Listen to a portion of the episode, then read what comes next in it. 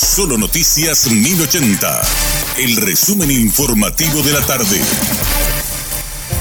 Hola, soy Richard Toñanes y este es el resumen informativo de la tarde. Luego de toda la polémica desatada por el proyecto de ley que pretendía desafectar 131 hectáreas de la finca 916 de Ramancito, propiedad del Estado a favor de la Municipalidad de Villalles y beneficiar a ocupantes VIP, el presidente de la República, Santiago Peña, oficializó este viernes su rechazo a la propuesta. De esta manera, las costosas propiedades seguirán perteneciendo al Ministerio de Defensa mientras se espera que la Procuraduría General de la República y un juzgado sigan con el proceso para liberar el inmueble de las invasiones ilegales. El director paraguayo de Itaipú, Justo Zacarías Irún, conversó con Radio Monumental tras la anulación del contrato de más de 180 funcionarios que ingresaron en el marco de la convocatoria del proceso selectivo externo 2023, en la cual se postularon 17.700 compatriotas. Sostuvo que todo el concurso desde el inicio estuvo viciado y aseguró que el objetivo que tienen es garantizar la transparencia en los futuros concursos. El mismo señaló que quieren replantear el reglamento porque ya fue modificado y dañado.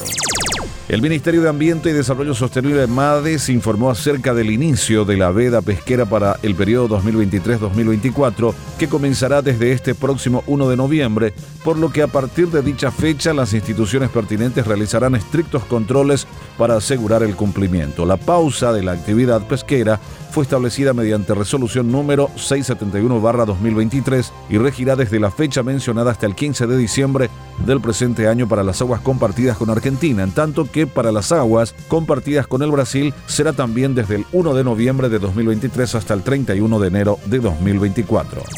Este viernes se realizaron una serie de allanamientos en Asunción, el Departamento Central y en el interior del país. Fue en el marco de una investigación referente a una supuesta alteración de datos mediante sistemas informáticos. Al respecto fueron detenidos dos funcionarios del Poder Judicial y se procedió a la incautación de CPUs y documentos varios que serán sujetos a peritaje. Al respecto, la agente fiscal Irmayano, quien lleva adelante la investigación, refirió que se están investigando resoluciones electrónicas falsas del Poder Judicial. En total, hasta ahora fueron identificados siete resoluciones y un certificado de trabajo, todos supuestamente emitidos de juzgados y de recursos humanos del Poder Judicial.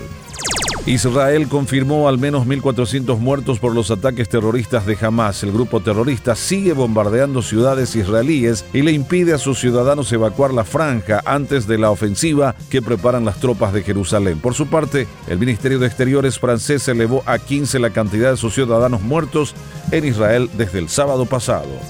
14 bebés recién nacidos que estaban internados en el área neonatal del Hospital Regional de Coronel Oviedo fueron evacuados a raíz de un cortocircuito en el sistema eléctrico que afectó a los equipos instalados en el lugar, los cuales comenzaron a registrar fallas por defectos eléctricos. Afortunadamente, la situación no afectó a los pacientes neonatos, aseguraron los médicos del lugar. Este fue nuestro resumen informativo, te esperamos en una próxima entrega.